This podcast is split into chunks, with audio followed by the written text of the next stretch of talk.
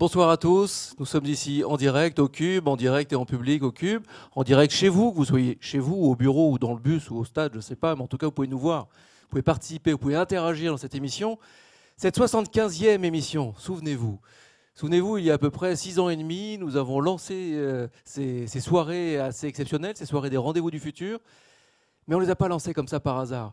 Il y a six ans et demi, on a croisé une vague, on a croisé sur cette vague Joël de Ronet, qui nous fait le plaisir et l'amitié d'être notre invité ce soir. Joël de Ronet, euh, on le sait depuis six ans et demi, suit notre petit bonhomme de chemin, suit les émissions, suit les thèmes, suit nos invités. Et régulièrement, on se, ben, retrouve. Et, euh, et, à chaque fois, c'est vraiment un plaisir parce que on sent que c'est non pas forcément un parrain, mais un mentor, un véritable mentor pour toute l'équipe du projet. Cette équipe que je tiens à remercier, puisque sans elle, euh, ces émissions ne seraient pas là et ne seraient pas préparées aussi bien.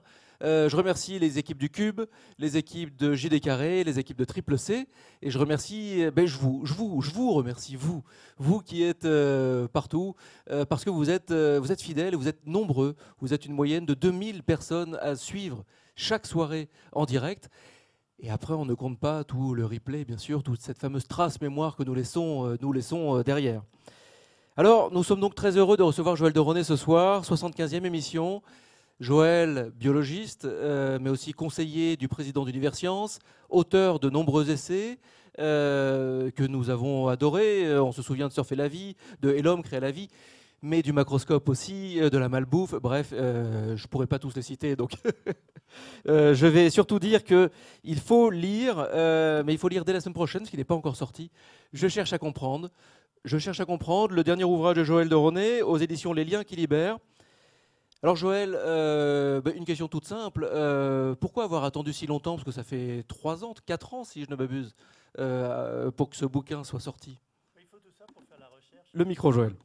Il faut tout ce temps pour faire la recherche nécessaire pour ce qu'il y a dans ce livre, pour la réflexion un peu différente de celle de mes livres précédents. Donc c'est une période normale en fait, 3 ans, 3-4 ans, quelquefois même c'est 10 ans entre l'homme symbiotique et, surfer la vie. Oui, c'est qu'entre-temps, vous travaillez aussi. oui, évidemment. Donc ça me prend du temps d'écrire des livres. Je le fais tranquillement. Je ne le fais pas pour faire un scoop. Je le fais parce que j'ai envie vraiment de l'écrire. C'est un livre que je sens en moi. Alors on va le feuilleter tout à l'heure avec Nils Adiosmanov, euh, mon compère Nils évidemment de ses rendez-vous du futur, le président du Cube, qui, l'a lu. Alors moi je me vantais, enfin je me vantais, je n'étais pas forcément très fier, parce que je disais tout le temps que les livres étaient toujours cornés et finalement à la fin un petit peu sales. Mais quand je vois les livres de Nils, il va nous le montrer tout à l'heure, là je, suis complètement rassuré, il est noir, il est noir de notes, il est noir de, questions et euh, d'idées. Donc euh, ça on le, on le découvrira tout à l'heure. Moi, j'ai envie d'aborder très rapidement, de manière un peu clin d'œil, l'actualité. Aujourd'hui, il y avait une actualité qui a été suivie en direct à la Cité des Sciences, dans euh, l'auditorium de la Cité des Sciences. La fin, la fin de Rosetta, la fin de Philae, Philae qui nous a livré ses derniers secrets. Et j'ai l'impression qu'on euh, en a pour quelques années d'analyse maintenant. Qu'est-ce que ça vous évoque, vous, cette fin comme ça de Rosetta? Moi, ça m'évoque surtout la possibilité de le montrer en direct à, à la Cité des Sciences.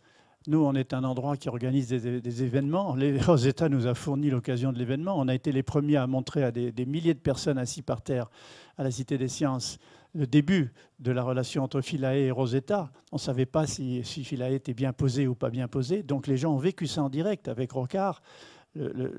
qui, a été un, animateur extraordinaire. Et maintenant, on vient de montrer hier ou cet après-midi la, percussion de, Rosetta sur la, comète. Donc euh, c'est pour moi une actualité qui est aussi le travail quotidien de, la Cité des Sciences ou du Palais de la Découverte. De faire découvrir ce qui se passe dans le monde et que, dont on ne parle pas beaucoup, parce qu'on parle évidemment beaucoup de politique, euh, d'économie et de, de, crise internationale. Et ça, c'est quelque chose qui nous sort un peu de notre quotidien et qui nous permet de réfléchir au monde. Un autre petit clin d'œil sur l'actu, le salon de l'auto. On vous sait euh, on vous sait évidemment euh, amateur chevronné euh, de tout ce qui est euh, voiture autonome, voiture nouvelle, voiture de demain. Est-ce que la voiture de demain, elle n'est pas déjà là en fait si, bien sûr, elle se gare toute seule. La voiture de papa, c'est fini, c'est-à-dire une boîte avec quatre roues, un volant, un moteur et des sièges confortables qu'on a achetés pour sa ligne, pour les performances de son moteur, son confort ou sa couleur. C'est fini, cette voiture de papa est terminée. Maintenant, la voiture devient connectée, va devenir autonome elle devient robotisée avec les avantages et les inconvénients que ça représente. Et puis les moteurs vont complètement changer. On va vers des moteurs électriques, des voitures électriques à hydrogène. Ça paraît incroyable quand on en parle. Alors oui, c'est quoi ben, L'hydrogène fabrique de l'électricité dans ce qu'on appelle une pile à combustible, qui est un mauvais nom, mais disons une pile à hydrogène. Elles sont déjà sorties. La Mirai est sortie au Japon. C'est une voiture qui fonctionne avec de l'hydrogène dans le réservoir et une pile à combustible qui fabrique l'électricité pour qu'elle fonctionne. Quand je dis ça, les gens croient que je fais de la science-fiction, mais la voiture est sortie. Et tous les grands constructeurs sont dessus. Donc évidemment, je vais parler de ça dans les jours qui viennent parce qu'on m'invite beaucoup pour le salon de l'auto comme prospectiviste. On vit de toute manière dans la science-fiction déjà, euh, évidemment. Euh, alors, moi, j'ai quand même envie de rentrer, mais de rentrer par la fin. Il y a un chapitre à la fin, c'est pas du tout un spoiler, parce qu'il faut vraiment le lire, il y a quand même tout un raisonnement à l'intérieur du livre. Euh, à la fin, un dernier chapitre où où finalement c'est une invitation à, rentrer dans votre salon. Euh, on a l'impression euh, que chez vous, il y a la tapisserie de la dame à la licorne. On a l'impression que bah, qu'on regarde avec vous votre bibliothèque. On retrouve du Vercors, du Jean d'Ormesson, du Einstein. On retrouve du euh, Spinoza. On retrouve? Du Spinoza. Oui, oui, je, les, ai notés parce qu'il y en a plein. Henri Atlan, Richard Dawkins, Comte Sponville, Vercors. sur la table du salon. Alors, et on écoute du Mozart aussi important. Écoutez du Mozart en le, lisant. Sur, la table du salon, on retrouve des, tribunes, des articles de, personnalités éminentes comme, euh, comme Laurent Alexandre, comme Luc Ferry, comme Laure Belot qu'on a reçu ici, comme Elon Musk, comme Véronique Angers de Friberg, que nous connaissons bien avec le Forum Changer d'air, ou comme Rifkin par exemple. Est-ce que c'est voulu cette impression de faire un, brin de Cosette dans votre salon euh, avec vous euh, en lisant ce livre? D'abord, c'est un livre où je me révèle personnellement beaucoup plus. Vous l'avez bien senti puisque vous le dites, que dans des livres de vulgarisation, des, des livres un peu de vulgarisation philosophique comme L'homme symbiotique ou Le macroscope, où j'explique. Là, je ne cherche pas seulement à expliquer, je cherche à partager mon émotion. L'émotion que j'ai ressentie en faisant la recherche pour ce livre, l'émotion que j'ai ressentie sur l'harmonie et l'unité de la nature et ce que j'ai voulu faire, c'est raconter l'histoire des codes qui conduisent à programmer la société, mais à programmer la nature avant nous. Et donc, c'est d'où le titre d'ailleurs de ce livre. En fait, pourquoi je cherche à comprendre Ce terme est la dernière phrase que Jacques Monod, mon maître à l'Institut Pasteur, a prononcée le jour de sa mort sur son lit de mort.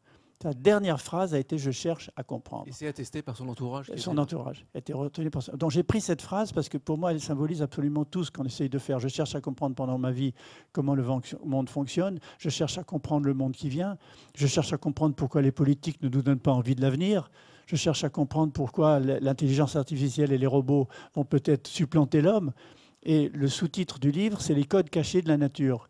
Donc en cherchant à comprendre comme scientifique et comme observateur scientifique le pourquoi de cette peur de l'intelligence artificielle et des robots, je suis remonté en amont vers les codes avant nous, avant l'homme qui programme la nature. C'est pourquoi je parle de la, de, la, série de Fibonacci, du nombre d'or, des fractales, de la théorie du chaos. N'allez pas plus loin, on va, on va ouvrir le livre avec Niels. Donc je, dis, je parle de ça et comment l'homme a repris des codes pour programmer la, société. Le code du travail, le code des impôts, le code social, le code, pénal, le code PIN, euh, etc. Donc cette notion de code, c'est le mot-clé du livre.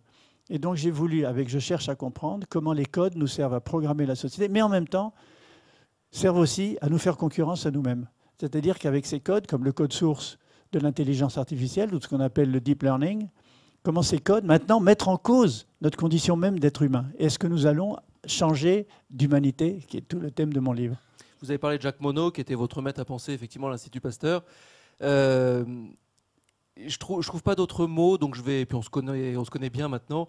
J'ai envie de vous, de vous poser cette question de manière très triviale. Est-ce qu'il y a quelqu'un en ce moment qui vous laisse vraiment baba, qui vous laisse pantois?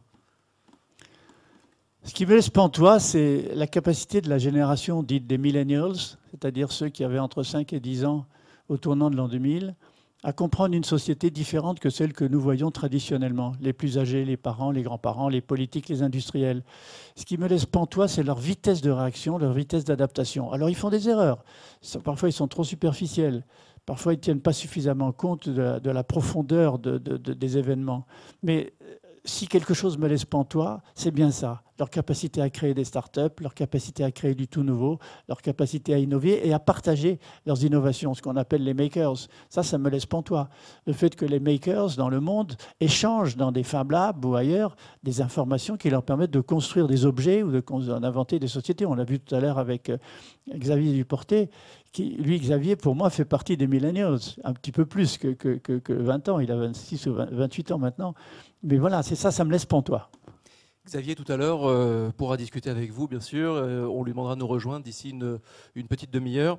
Euh, nous, il y a un invité ici, et, vous le connaissiez bien, un invité qui, qui était venu ici dans un rendez-vous du futur il y a à peu près deux ans, qui nous a laissé pantois aussi, qui nous a laissé baba par ses talents de pédagogue. C'est un très grand scientifique. Rosetta l'a rejoint aujourd'hui.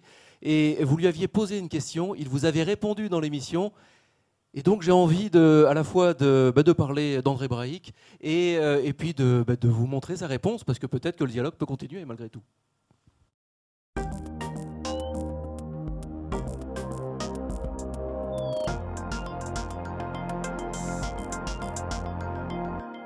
Cher André, nous vivons, et tout le monde le connaît, à partir du Big Bang. Et vous l'expliquez tellement bien que j'ai envie de vous poser une question qui est lié à des théories actuelles concernant l'univers dans lequel nous vivons, qui ne serait pas une seule grande sphère euh, qui s'étend à l'infini, mais plutôt un monde en mousse de bière. Mousse de bière. Nous sommes dans une bulle de la mousse de bière. Et donc il y a un Big Bang, mais peut-être que dans la mousse d'à côté, il y a un Big Crunch. On va à l'envers du Big Bang. Qu'est-ce que vous pensez de cette théorie? Est-ce qu'elle est réaliste? Et si notre Big Crunch arrive, on va vers quoi derrière? On perce une membrane et on renaît ailleurs, dans un nouveau Big Bang? Est-ce que c'est une sorte de karma à l'infini ou c'est une fois pour toutes? La question que pose Joël, c'est une théorie relativement récente de ce que certains ont appelé les multivers, univers. Et on pourrait imaginer qu'un peu, alors lui, il a donné l'exemple de la mousse de bière, on pourrait donner l'exemple d'un ballon de baudruche qui se gonfle, puis il y a plein de petites aspérités, il y a plein de petits ballons de baudruche à côté, dont les uns se gonflent, les autres s'effondrent. Alors il faut bien comprendre, c'est une théorie. Alors, une théorie, n'a pas à y croire ou pas à y croire. On, la développe, c'est-à-dire on part d'équations mathématiques, on part de théorie physique et on la développe. Et, on la constate ou et comment marche la science? La science, elle marche comme les hommes. Pour bien marcher, il faut deux jambes. si on vous coupe une jambe pour faire des économies, on ne marche pas mieux. Hein. Et donc, les deux jambes de la science, c'est d'une part la théorie et d'autre part l'expérimentation pour un chimiste, un physicien, ou bien l'observation pour un astrophysicien ou pour un géophysicien. Autrement dit, la théorie a été mise sur pied, mais nous n'avons aucune observation pour l'instant qui dise que c'est vrai ou faux. Et en science, chaque fois qu'on fait une théorie, on la vérifie par des observations. Tant qu'il n'y a pas de contradiction, on continue. La moindre contradiction, on l'abandonne. Et il faut faire ces théories. C'est comme ça qu'on avance. Et donc, pour l'instant, c'est un domaine spéculatif. Nous ne savons pas. Alors, ou bien il y a des multivers, pourquoi pas, euh, ou bien il n'y en a pas. Alors, s'il y a un big crunch, eh ben, on retourne vers, euh, on finit en fin de rayonnement. Mais les échelles de temps sont telles, c'est des milliards d'années que, à côté de la vie humaine, c'est, on n'est pas concerné. Euh, passer à travers des membranes, ça, c'est un autre problème. Ça, ça prendrait une émission complète. Euh, donc, finalement, vous voyez bien que le monde des possibles est fantastiquement élevé, mais le monde de la réalité est passionnant, mais en même temps un peu plus réduit.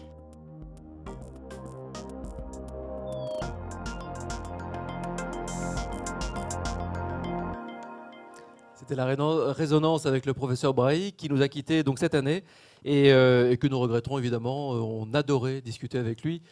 Joël, alors que pensez-vous de cette réponse? Et puis euh, du professeur Brahi, bien sûr D'abord, je regrette tellement la disparition d'André Braic, c'était un homme qui savait communiquer d'une manière extraordinaire. Il passionnait les foules et il passionnait les gens sur, la, à la télévision, ce qui n'est pas facile à partir d'un petit écran de passionner les gens sur l'astronomie et l'astrophysique.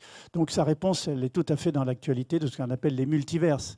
Cette idée d'un seul univers avec du Big Bang et puis une seule bulle, elle est toujours dite très contestée par beaucoup d'astrophysiciens et de physiciens théoriciens qui disent qu'en fait, il y a des multivers, c'est comme les mousses de bière, c'est pour ça que j'ai employé ce terme. On est dans l'un, il y en a dans l'autre. Et ce que disent alors ceux qui discutent sur l'espace-temps et le trou de verre, fameux endroit où on peut passer d'un multivers à un autre euh, sans passer des années-lumière à y aller, c'est que les extraterrestres, s'ils existent, ils sont là, contre Majou, maintenant, mais dans un autre temps. C'est ce que dit André Braic, en quelque sorte en filigrane. Joël, vous connaissez Niels, Niels Sezospanov, président du Cube, euh, bah, qui a lancé avec nous il y a donc six ans et demi ces, rendez-vous du futur. Euh, Niels, euh, donc est-ce qu'on peut montrer un petit peu les pages? Non, on ne les verra pas bien, mais, euh, c'est sale, Niels. c'est vraiment raturé. Il y a des notes de partout. Donc je, vous laisse entre de bonnes mains, évidemment. Et puis, et puis moi, j'interviendrai de temps en temps. Merci beaucoup, Joël de René, d'être euh, avec nous. C'est toujours un grand plaisir de, vous retrouver. Alors effectivement, vous avez mis 4 ans à écrire ce livre, qui est d'une densité extrême. J'ai eu quelques heures pour le lire, donc j'espère que je vais arriver à poser des questions euh, pertinentes. En tout cas, il est absolument euh, passionnant, comme d'habitude. Il ouvre des perspectives qui sont vertigineuses, mais surtout enthousiasmantes. alors moi, c'est le mot urgence qui m'est apparu tout au long de ce livre. Vous me direz si c'est effectivement ça. Mais ce que j'ai ressenti tout au long, c'est que face à l'emballement euh, des technologies, euh, euh, des, progrès technologiques et scientifiques, est-ce que vous diriez que notre passivité à réinventer le monde nous conduit aujourd'hui à un état d'urgence? Oui, nous sommes dans un état d'urgence parce que l'évolution technologique, elle est exponentielle. Et beaucoup de gens, en particulier aussi des industriels et des politiques, qui, fabriquent le monde de demain ou qui contribuent à le fabriquer ne se rendent pas compte ce que c'est qu'une exponentielle. Alors, je ne vais pas vous le faire ici au Cube et ici au Rendez-vous du futur, on sait en gros ce que c'est. Donc, pour moi, il y a une urgence permanente dans tout ce livre. Et le titre du Je cherche à comprendre pourrait être aussi Je cherche à comprendre, je le disais tout à l'heure à, à Éloi, pourquoi les politiques ne nous donnent pas plus envie de l'avenir? Parce qu'ils ne sont pas dans le même temps. Ils ne sont pas dans le temps de l'exponentialité, ils sont dans le temps linéaire et séquentiel et analytique je, vous cite parce que c'est très, très clair, très bien écrit. Vous dites Mon message vise à alerter les prospectivistes, les politiques, les économistes, les scientifiques, non seulement sur la vitesse des évolutions, mais surtout sur les interdépendances émergentes entre, entre intelligence artificielle, robotique, travail humain et modification de l'ADN d'Internet.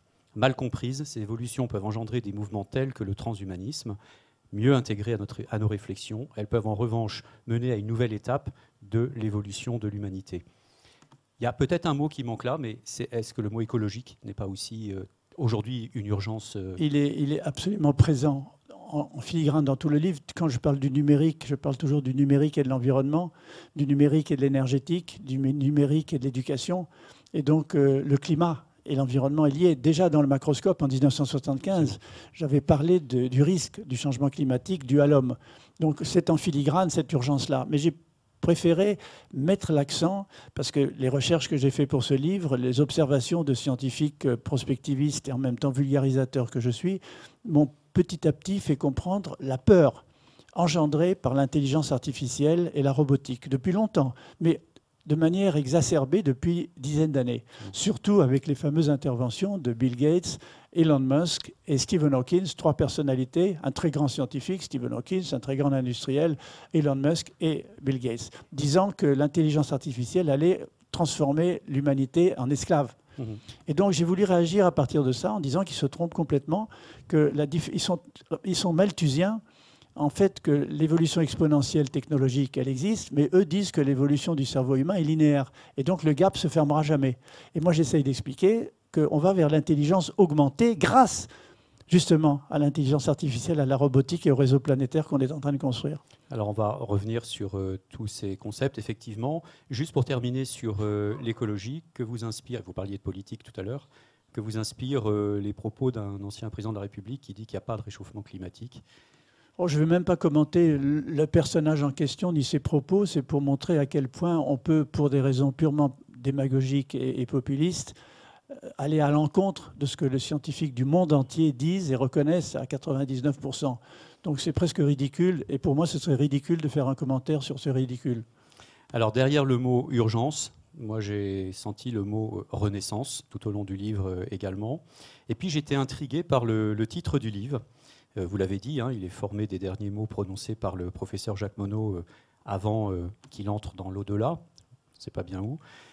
ce titre hommage n'est-il pas symboliquement aussi en creux l'annonce d'un nouveau Joël de René?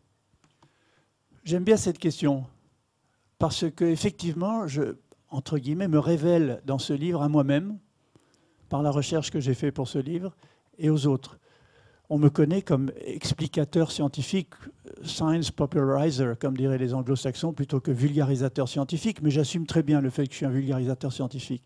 Donc j'ai passé beaucoup de temps à expliquer les choses. Et là, j'ai voulu livrer quelque chose pour que les gens se fassent leur opinion eux-mêmes à partir de ce que j'ai découvert de l'harmonie de la nature et de l'unité de la nature. Et ça, ça m'a tellement frappé. Je me suis dit, j'ai pas d'explication à donner. Moi, vulgarisateur, je ne peux pas l'expliquer, mais je vous le montre. Voilà ce que j'ai ressenti. Vous ne voulez pas parler des causes, vous, euh, vous dites. Alors, je, vous cite encore, hein, mais euh, arrivé à un stade de ma vie et de mon expérience qui m'engage à prendre un certain recul, je voudrais témoigner dans ce livre d'un certain sentiment de spiritualité qui a émergé de mes recherches pour comprendre l'ordre caché des choses et le sens secret de la nature. Ce sentiment est né d'un émerveillement et d'une révélation sur la simplicité des codes naturels qui conduisent au jaillissement dans l'espace et dans le temps de formes d'une extrême diversité et d'une grande beauté. C'est une révélation. Les deux mots sont réels. Pour moi, je les ai ressentis comme un émerveillement et une révélation. Pas une révélation au sens religieux du terme, mais c'était une révélation pour moi. Je suis tout d'un coup réalisé ce que me disaient aussi des amis scientifiques depuis longtemps. Hubert Reeves ou Yves Coppens, avec qui j'ai écrit ce livre, La plus belle histoire du monde, me disaient il y a quelque chose dans la nature, une force organisationnelle. Je dis mais alors ils sont panthéistes, ils sont déistes, qu'est-ce qu'ils sont? Je, les prenais un peu, je les tournais un peu en ridicule. Et puis finalement, j'ai senti. Converti. Ils m'ont pas converti, mais je l'ai senti par moi-même. Qu'il y a quelque chose que j'avais envie de décrire, même si je ne pouvais pas l'expliquer. Mmh. Vous dites que c'est effectivement une démarche spirituelle, agnostique, panthéiste. Euh, et alors vous montrez euh, dans ce livre comment l'unité de la nature est fondée sur des codes cachés, chimiques, biologiques, physiques, etc. Et comment nos vies elles-mêmes sont euh, régulées par des codes qui produisent et véhiculent du sens. Alors iriez-vous jusqu'à dire, comme certaines figures de la Silicon Valley, que le réel est une équation, une sorte de code énigma dont on pourrait un jour percer le mystère, le sens caché? Beaucoup de physiciens théoriciens le pensent. Donc ça va au-delà de la Silicon Valley. Est-ce que ce que l'on voit est la réalité ou une transposition par notre cerveau d'une réalité qui existe pas en elle-même? Mais surtout, ce que je voudrais dire au sujet des codes, c'est que vous avez raison de mettre l'accent dessus parce que c'est le mot-clé du livre. Les codes cachés de la nature avant nous la série de Fibonacci qui fait que les plantes s'organisent d'une certaine manière, les coquillages d'une certaine manière, les spirales des nébuleuses d'une certaine manière. Il y a des très belles photos d'ailleurs dans le livre. Il y a des photos dans le livre de ça. Donc ça, ça existe ce code de la nature, il a programmé la nature. Le code génétique, il existe, il a programmé nos, vies. Mais ce qui m'intéresse, c'est comment nous relayons, nous, ces codes, par les codes qui programment la société. Comment les politiques, les industriels, les scientifiques ont créé des codes de programmation. Le code source, de l'intelligence artificielle ou du deep learning, c'est un code. Le code, le code le digicode pour entrer chez vous, le code PIN de votre téléphone, le code des impôts, le code du travail ou le code social, ce sont des codes. Alors on n'a pas assez réfléchi à ça, me semble-t-il. Comment l'humain, le politique, le scientifique, a programmé la nature et la société par des codes. Et donc ce qui m'intéresse, c'est de savoir comment maintenant les codes que nous créons risquent de se retourner contre nous. Oui, effectivement. Et, le, la référence à la Silicon Valley que je faisais, c'était parce que justement, euh, aujourd'hui, euh, beaucoup pensent qu'on euh, peut modéliser l'univers, comme chaque atome peut être un bit, et on peut modéliser l'univers complètement. Et à partir de là, avec des équations, avec des algorithmes et du prédictif, on peut même penser le futur d'une certaine manière. Et le contrôler. C'est ce qu'on appelle le solutionnisme à la Silicon Valley. Et ça, je le critique. Alors, vous connaissez la phrase du poète euh, Silésius La rose est sans pourquoi. Elle est, tout simplement. Alors, contrairement à elle, l'humain, lui, il est toujours en quête euh, de pourquoi. Il cherche à comprendre. Euh, immanence, transcendance, et deux visions du monde, deux forces opposées. Est-ce que face à ça, parfois, vous ne vous dites pas que l'humain perdu dans l'infini du cosmos, le tout petit humain qui est là depuis pas, pas si longtemps que ça, n'est peut-être qu'un bug dans le programme? C'est une image une erreur dans la matrice qui est la matrice qui finira elle-même par s'autoréguler. Là, je fais un peu référence à des théories qui arrivent sur la sixième extinction de masse, par exemple. Alors, vous citez une phrase, moi je citerai celle de Machado, le chemin se construit en marchant. C'est construit caminando, c'est-à-dire en marchant, on construit le chemin. Et donc l'homme en marchant ou en cherchant à comprendre, on construit un chemin pour d'autres aussi. Donc ce n'est pas un bug de la nature, c'est le fait que l'homme prenant conscience de lui-même, et j'ai un chapitre d'ailleurs qui est assez fort dessus, qui s'appelle l'homme-dieu. Nous, devenons des hommes-dieux dans la mesure où nous sommes capables de créer et de reprendre en main l'évolution. Est-ce que nous sommes capables d'assumer ce pouvoir? Alors, ce n'est pas un bug, c'est la poursuite de l'évolution, mais ça nous donne une responsabilité absolument écrasante où certains voient que ces hommes-dieux réunis entre eux vont vers le point de convergence, ce que Teilhard de Chardin appelait le point oméga, que, moi je ne suis pas du tout. Autant je m'intéresse beaucoup à Teilhard, autant je trouve que le point oméga dans le futur, ça ne veut pas dire grand-chose. Si point oméga il y a, il est maintenant. Et diriez-vous, euh, comme je crois que c'est Eric de Kerkhoff, je ne sais plus bien, mais que pour être toujours dans cette idée de l'homme-dieu, euh, que euh, avant, dans la première phase de l'humanité, on était dans l'homme fils de Dieu, et puis on est passé à aujourd'hui l'homme fils de l'homme, on l'a vu tout à l'heure, et peut-être bientôt Dieu fils de l'homme. Ou plutôt l'homme créateur lui-même de sa propre évolution et créateur de son propre monde dans lequel il vient. C'est une forme d'homme-dieu aussi, avec toutes les responsabilités et les dangers que ça représente. Absolument. Alors les anthropologues euh, ont montré qu'avant l'apparition du langage, euh, l'homme primitif vivait au sein de toutes petites communautés. Et puis grâce au langage, il a pu agrandir ses communautés, constituer des organisations plus complexes, passer à 150 individus euh, environ. Puis avec l'écrit, les grands récits, les récits religieux, politiques, de fiction, etc., il a pu agrandir sa communauté et la complexité de ces organisations à des milliers, à des milliers et des millions d'individus. Et vous décrivez très bien dans le livre comment les technologies de l'information et de la communication vont permettre maintenant l'émergence de systèmes d'organisation et d'autorégulation à l'échelle globale. Alors ma question c'est est-ce que cette matrice numérique, euh, faite de réseaux sociaux, d'Internet des objets, de réalité augmentée, de big data, etc., qui va venir se superposer de plus en plus au monde physique et dont on ne va plus pouvoir se passer parce que ça va être une matrice servicielle, est-ce que quelque part, elle ne va pas prendre le contrôle de nos vies? Alors, c'est la grande question. Elle ne se superpose pas. Elle s'intègre et elle nous transforme en symbionte. C'est-à-dire c'est une symbiose. C'est ce que j'essaie d'expliquer dans le livre par rapport à Bill Gates et Elon Musk et compagnie. C'est que pour moi, l'intelligence augmentée collective résulte justement de l'intégration de tous ces outils de l'intelligence artificielle, de la robotique intelligente et du réseau planétaire qu'on a construit, qu'on appelait jadis Internet, mais qui est maintenant l'écosystème numérique. Donc si on prend tous ces éléments, l'écosystème numérique, l'intelligence artificielle et la robotique liés à notre intelligence humaine, nous allons vers ce que j'appelle une intelligence augmentée collective. Et ça, c'est un changement d'humanité. Ce n'est pas simplement un changement de nature de notre intelligence, c'est une bifurcation dans l'humanité elle-même. C'est pourquoi j'ai créé ce terme d'hyperhumanisme pour l'opposer au transhumanisme, en disant que nous avons une alternative d'être encore plus humain plutôt que d'être détruit par l'intelligence artificielle. Et, que pensez-vous de cette idée qui émerge aussi euh, pas mal aujourd'hui, autour toujours de cette euh, matrice numérique, appelons-la comme on veut, euh, que peut-être et, compte tenu du déficit politique dont vous parliez tout à l'heure, que peut-être demain, les partis politiques, et je mets ni négatif ni positif dans ce que je dis, que les partis politiques s'appelleront Google, Apple, Facebook, Amazon. Est-ce que c'est -ce que c'est un scénario probable pour le non, prospectivisme Moi, je crois qu'on n'a aucun intérêt à aller vers ça, comme un gouvernement mondial ou que les savants prennent le pouvoir. Ce sont des espèces d'utopies qui continuent à traîner dans, dans la dans le mythe euh, médiatique international, gouvernement mondial. J'ai un grand ami, euh, grand écrivain prospectiviste qui en parle, vous savez qui je, qui je mentionne.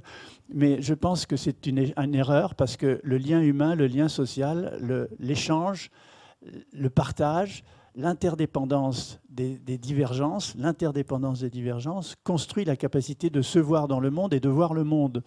Donc les technologies de l'intelligence augmentée, oui, mais pas l'intelligence augmentée ou l'intelligence artificielle, même le deep learning, prenant le pouvoir. C'est ce que j'essaye justement d'expliquer dans ce livre, quelles sont les voies alternatives. Alors c'est un livre positif, constructif et réaliste, ce n'est pas un livre optimiste, oui, oui, comprenons-le bien. Alors justement, je vais, je vais vous embêter encore un petit peu, mais précisément parce qu'il a une, une puissance euh, forte d'optimisme, ce livre, euh, justement, je fais un petit peu l'avocat du diable, mais bien entendu, euh, j'aspire complètement aux, propositions que vous faites.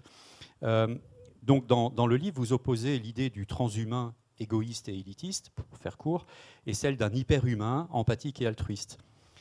Mais ma question, c'est dans un système symbiotique où tout devient interdépendant via la matrice technologique, vous dites vous-même qu'on peut toujours empoisonner le système, exactement comme un pesticide peut détruire un écosystème naturel, un virus peut détruire un organisme vivant.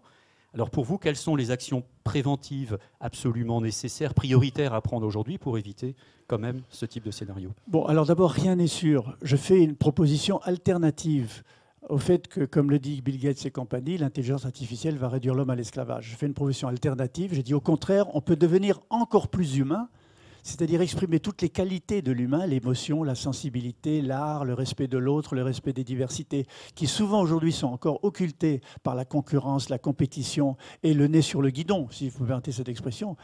Grâce à l'intelligence augmentée et à la symbiose dont je parle, on peut se dégager de ça. Donc ce n'est pas une vision optimiste obligatoirement, c'est une vision alternative qui peut, et, qui peut aussi conduire à un échec. Mmh. Alors qu'est-ce qu'il faudrait faire pour aller vers cet hyperhumanisme, euh, transformer l'homme encore plus humain?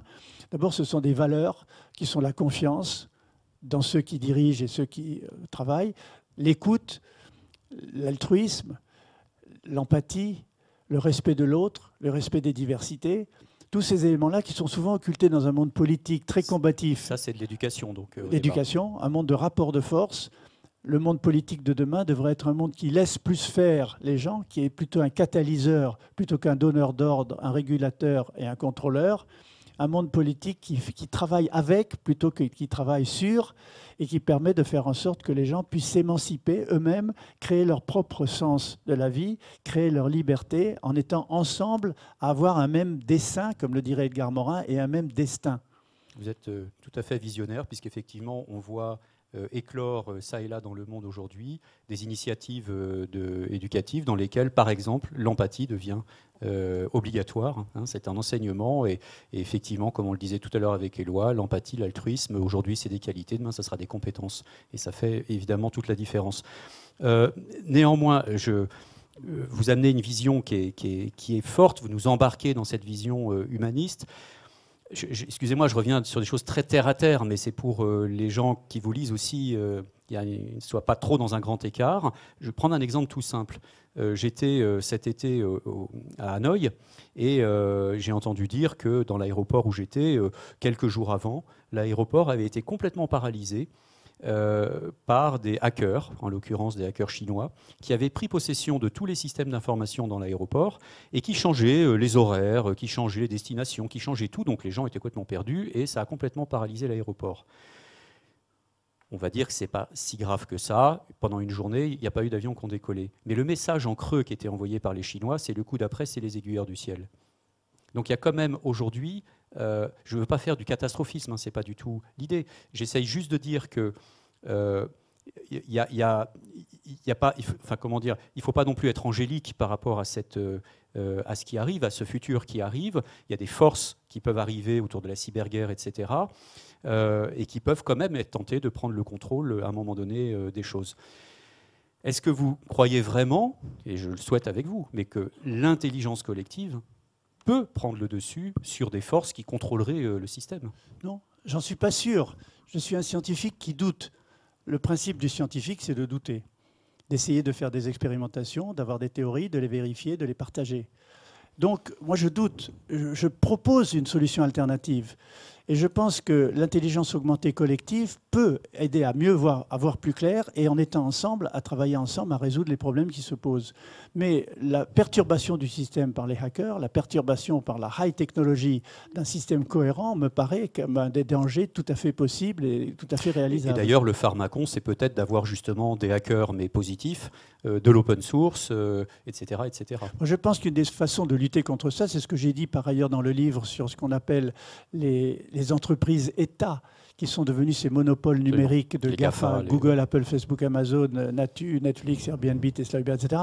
On en a beaucoup parlé. On a employé le terme d'entreprise-État en disant qu'ils sont transversaux, en un pouvoir transversal, alors que les États-nations sont verticaux et pyramidaux et que eux, on ne peut pas lutter contre eux. Eh bien, ce que, ce que, je, ce que je montre, c'est qu'on peut lutter contre ces monopoles numériques et le risque, justement, comme vous le dites, que ces entreprises-États prennent le dessus sur nous par un terme que j'emploie très souvent, et aussi dans le livre, la co-régulation citoyenne participative. Absolument.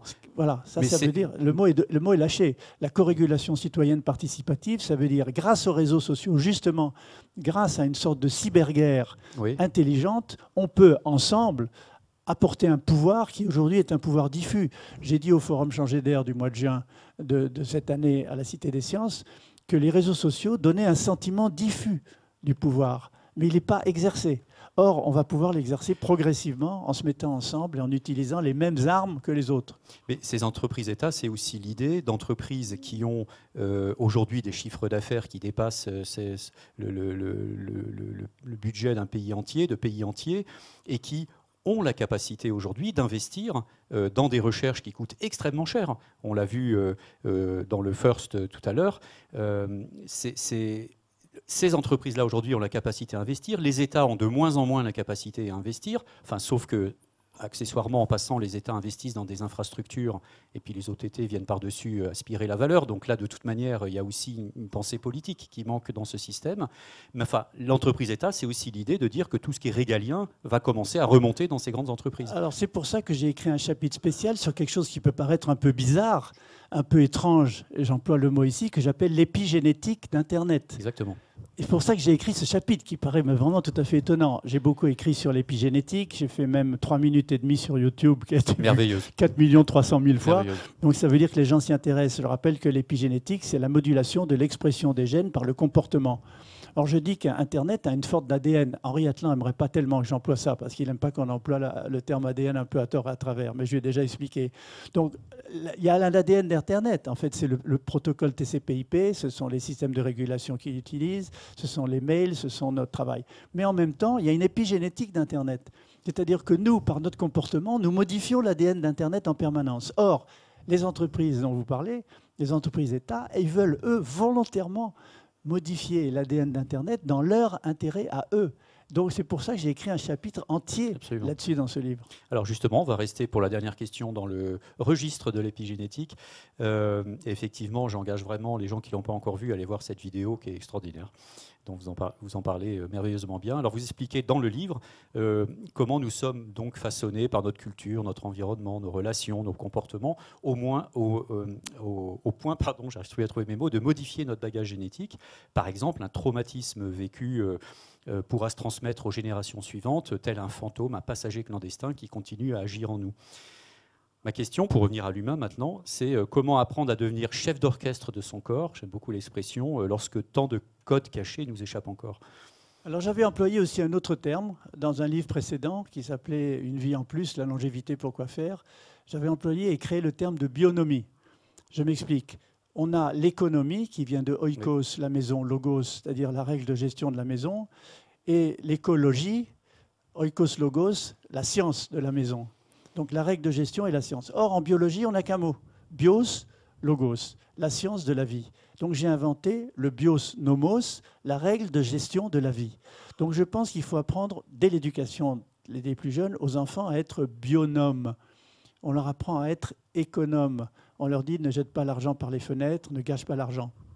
Leur apprendre à être bionome, c'est leur apprendre très tôt à gérer leur capital santé, mhm. leur capital vie, de ne pas faire n'importe quoi avec leur vie. Parce que c'est là, dans les 20 premières années, qu'on prépare les 40, 50, 60 années à venir. Et donc, il y a des règles pour ça, des règles qui ne sont pas contraignantes. La prévention n'est pas la privation. La prévention, ça donne du plaisir, puisqu'on voit les résultats.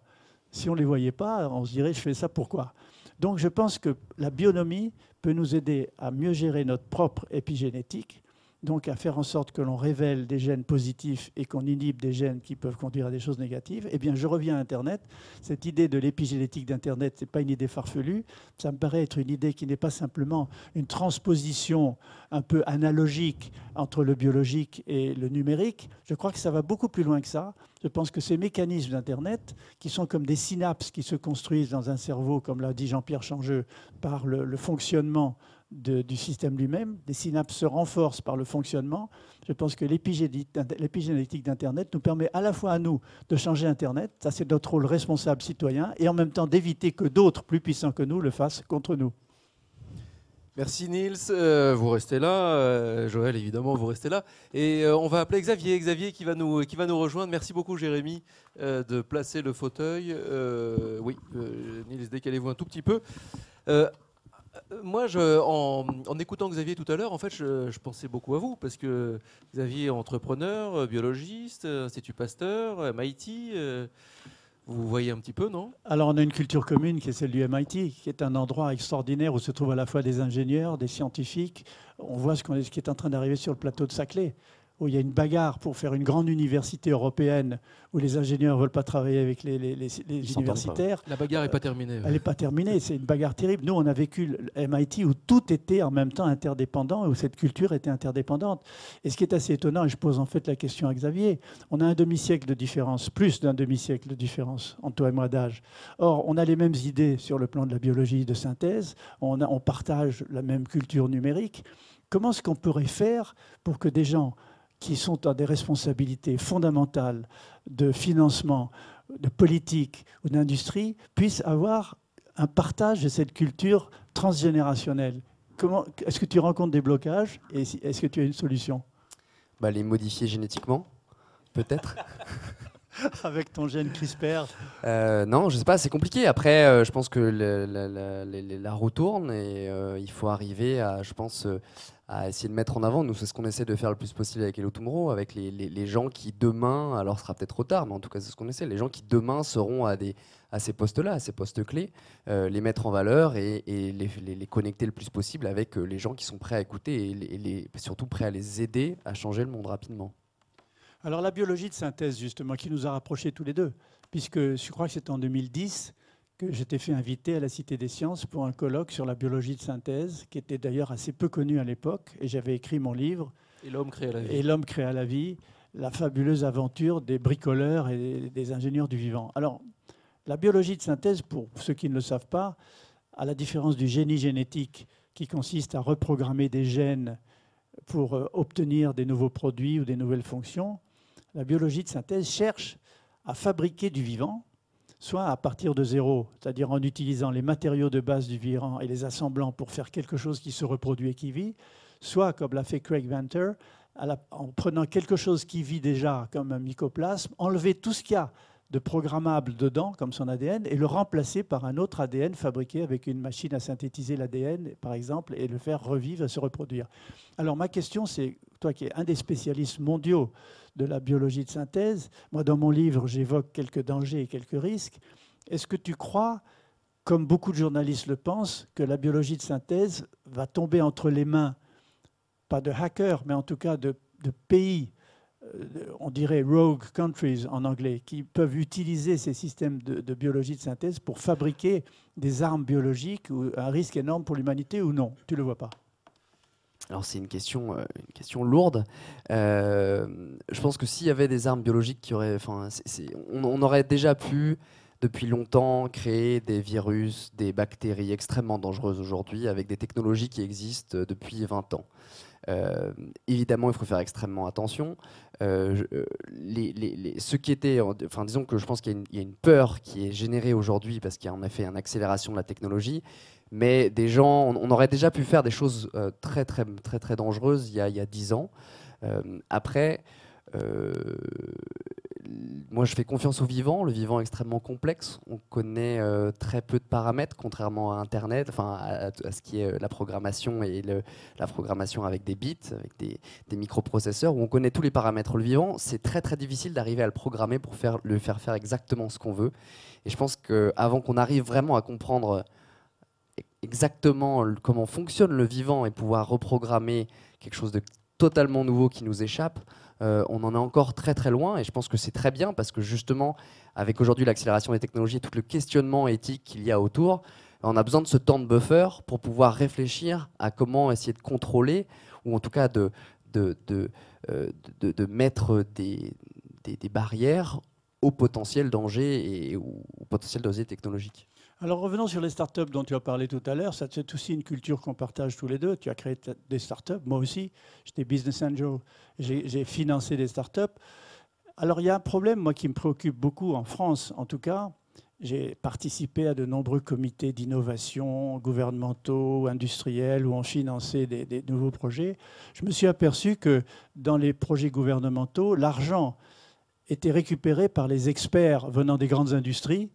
Pour eux, et que le financement des toutes petites, à l'époque en tout cas, ça a peut-être changé maintenant, était complètement siphonné par les grandes entreprises pour leur propre recherche. Alors je voudrais que tu commentes un peu ce problème de la manière suivante. Il y a en France ce qu'on appelle la vallée de la mort. La vallée de la mort veut dire qu'il y a plein d'idées de start-up. On le voit maintenant dans le numérique, pas seulement dans le biologique. Mais ces gens-là, souvent, soit ils veulent se faire racheter par une grande entreprise, soit partir aux États-Unis, soit ils, sont, ils font faillite parce qu'il n'y a pas le suivi de l'État et le financement. En Israël, qu'on appelle le Startup Country, en fait, on n'a pas cette vallée de la mort, parce que les startups sont financées à la fois par l'État, par le militaire, ils ont tout de suite un marché, ils ont compris que l'Israël était trop petit pour avoir un marché israélien. Donc ils sont tout de suite en train de penser à un marché mondial. Ils font même des entreprises unipersonnelles multinationales. On l'a vu avec euh, ICQ. ICQ qui est devenu un marché mondial très très vite et qui était créé par une seule personne dans un petit garage. Donc est-ce que tu penses que ton expérience de Hello Tomorrow Challenge mondial peut faire en sorte que la France comprendra progressivement que cette vallée de la mort, on peut la combler et passer directement d'une start-up à une PME bah, je pense que c'est déjà le cas.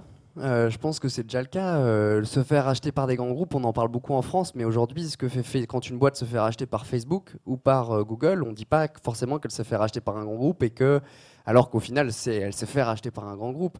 en France, aujourd'hui, les startups qui se font racheter par des grands groupes, ça fait partie de la vie d'une entreprise de se faire racheter. Alors après, on dit que la France ne fait pas assez de licorne, etc. les choses ont beaucoup changé. Rien que dans les levées de fonds, justement, qui, est un peu le, point clé de la levée de la, vallée de la mort. Si on lève pas de fonds, on meurt, ou on décide de se faire racheter pour pas très cher, ou on part. Euh, alors, je ne suis pas sûr exactement des chiffres, mais en tout cas, euh, entre le nombre de, boîtes qui ont levé plus de 100 millions, entre 2015 et 2016, il est passé de 3 à 8 ou 9.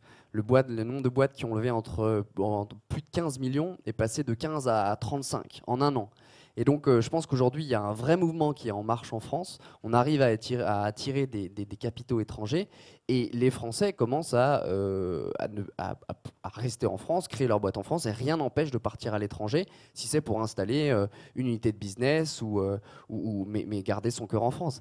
Après, moi, je suis plutôt dans une optique optimiste pour la France en ce moment, où il commence à y avoir de plus en plus de capitaux, il commence à de plus en plus avoir de gens qui veulent monter des boîtes. Euh, il faut juste pas que ce soit une bulle, et j'espère que ça ne le sera pas.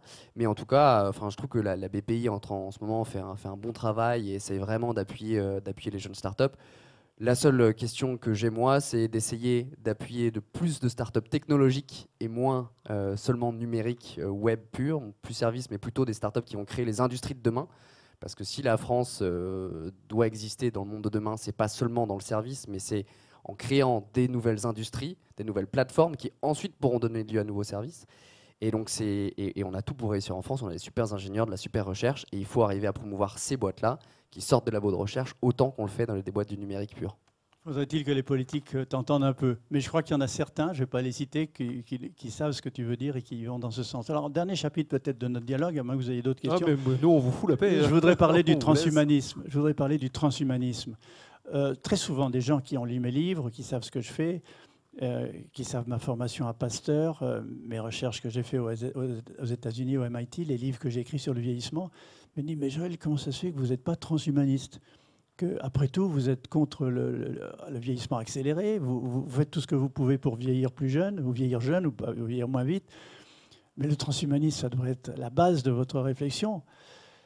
Et je réponds pas du tout, comme je l'ai dit dans le livre, le transhumanisme pour moi est élitiste, égoïste et narcissique, parce qu'il se concentre sur l'individu plutôt que sur la collectivité intelligente grâce à tous les outils dont je parle dans le livre.